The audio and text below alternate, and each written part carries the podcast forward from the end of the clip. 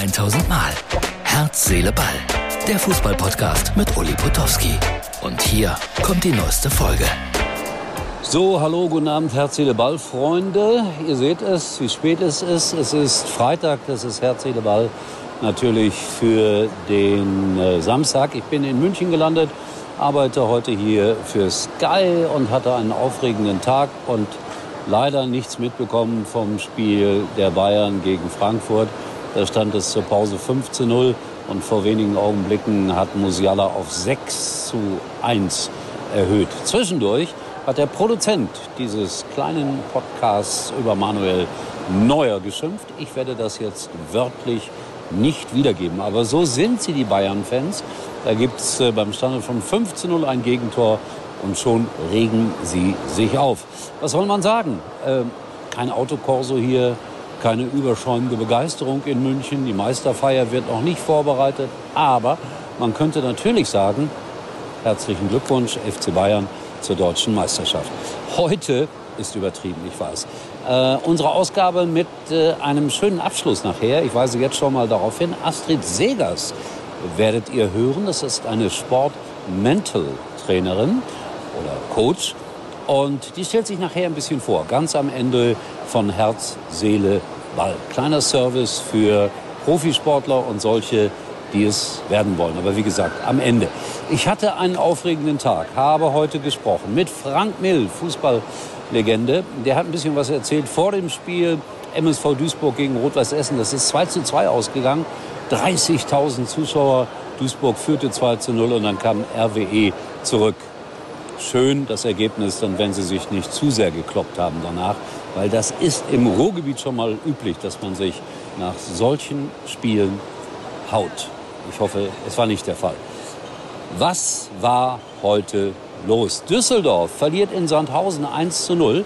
Und ich kann mich erinnern, dass ich vor zwei Wochen mit Friedhelm Funkel ein kleines saisonbereitendes, vorbereitendes Gespräch geführt habe und gesagt habe, für mich einer der, einer der drei Aufstiegskandidaten der SV Sandhausen, hat er sehr gelacht. Jetzt hat Sandhausen Düsseldorf geschlagen und steht auf Platz 3. Hat auch nicht viel zu sagen, ist der dritte Spieltag, ich weiß. Äh, warum ich in München bin, ja, morgen Paderborn gegen Hannover, das wird mein Boxjob sein. Und äh, dann am Sonntag äh, geht es weiter nach Kaiserslautern, dann aber aus dem Stadion gegen St. Pauli. Ich glaube, da wird richtig was los sein. Ja, die Bayern. Heute Morgen habe ich gesprochen mit äh, einem der ganz Großen, wie ich finde, Heribert Bruchhagen, einst Vorstandsvorsitzender bei Eintracht Frankfurt. Und der hat gesagt, Bayern gewinnt. Obwohl er natürlich sehr für Frankfurt war heute Abend. Aber Aussage eindeutig, Bayern gewinnt. Aber dass es so deutlich werden würde, das hat er, glaube ich, nicht erwartet. Und dann habe ich ihn angesprochen auf diesen äh, Spruch des Präsidenten von Eintracht Frankfurt, Who the fuck ist Manet? Und da hat Heribert gesagt, ein bunter Vogel. Mehr aber auch nicht. Aber ein netter Kerl. Ja, der Spruch war nicht so ganz glücklich. Für viele, viele, viele. Einige haben sich darüber sehr aufgeregt. Äh, ich nicht so sehr, aber ein bisschen respektlos war das schon. Aber vielleicht muss das im Fußball manchmal so sein, dass man einfach ein bisschen draufhaut, ein bisschen vorlaut ist und so weiter und so weiter. So, jetzt kommt, wie ich schon ankündigte, mein spezieller Gast heute, Astrid Segers. Sie ist selbst eine Extremsportlerin, hat äh, sehr, sehr viele kritische Situationen im Sport überstanden und ist heute ganz einfach mal meine Empfehlung für alle Profis und solche, die es werden wollen, die sagen, ja, ich brauche einen Coach. Und alles Weitere kommt jetzt von Astrid. Ich verabschiede mich schon mal und sage Herz, Ball kommt morgen wieder und garantiert nicht vom Hauptbahnhof in München.